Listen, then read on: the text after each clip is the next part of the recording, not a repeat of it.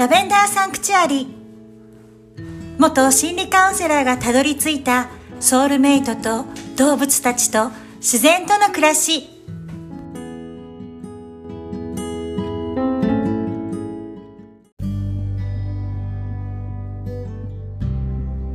皆さんこんにちは。アリーです。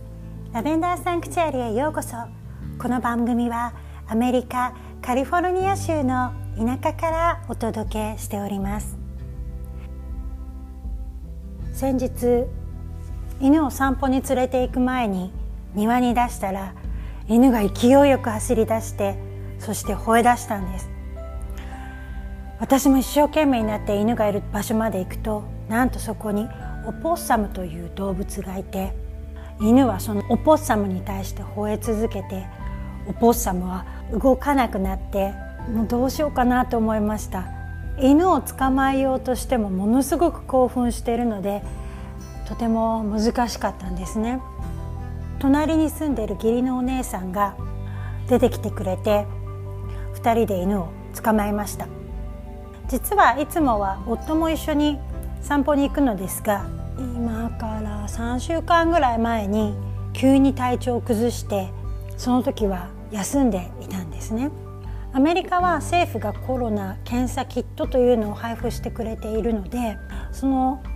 検査キットがうちにもありましてそれで調べたら夫は陽性でした。どこまで正確かどうかわからないんですがでもひどい頭痛と発熱で苦しそうでした。看護師さんに電話してアドバイスをもらって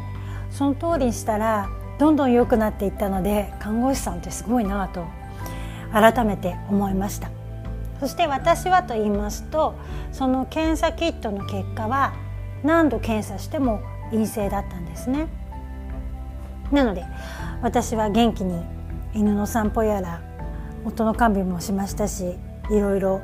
猫犬植物忙しい日々を送っておりました。夫が動けなかったので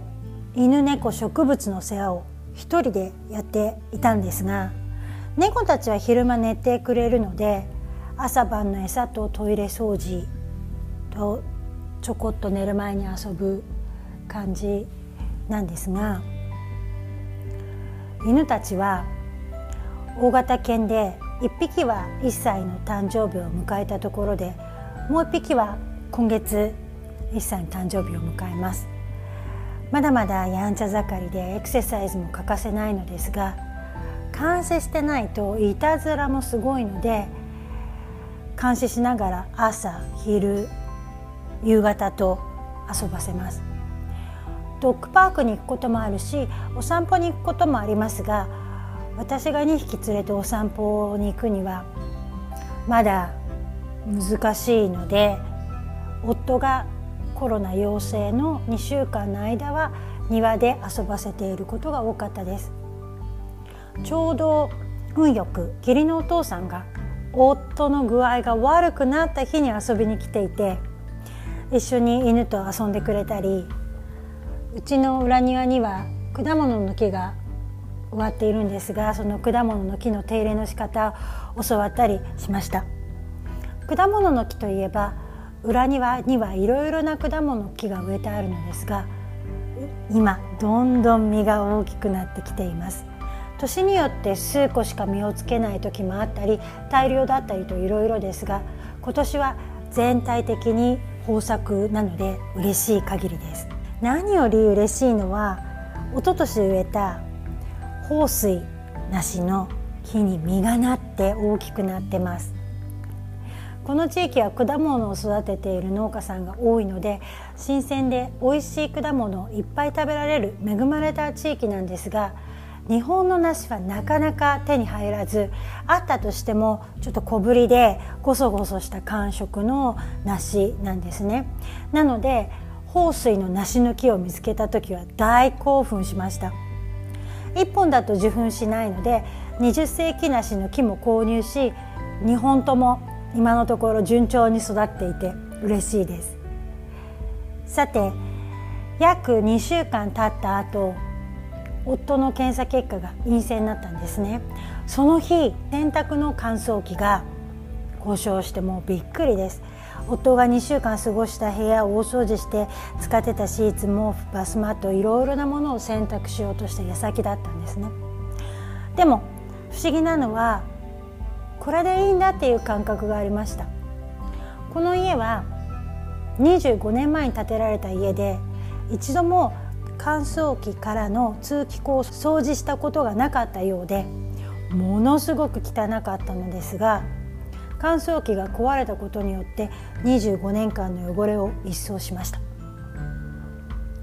夫がコロナ陽性だった2週間彼の中でいろいろなことが整理整頓されたようで今まで中途半端だったことをすっきりと終わらせてやりたいこと進みたい道がスコーンときれいに見えてきてそれに向かって動き始めています。私もこの2週間いろいろ考え手放して今は何をしたいのかがより明確になって全てがすっきりした感じがしています。私たちがラベンダーファームを始めて4年目なんですが昨年は水蒸気蒸留機というものを購入してエッセンシャルオイル精油を抽出しました。その副産物として取れるラベンダーハイドロソラベンダーのフラワーウォーターが思いのほか素晴らしかったんですね。何がいいかというとまず一番は肌が潤う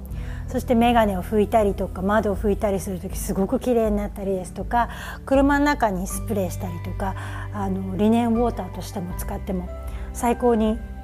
いい感じで空気がリフレッシュする感じだったんですね。エッセンシャルオイルはもちろん素晴らしいのですが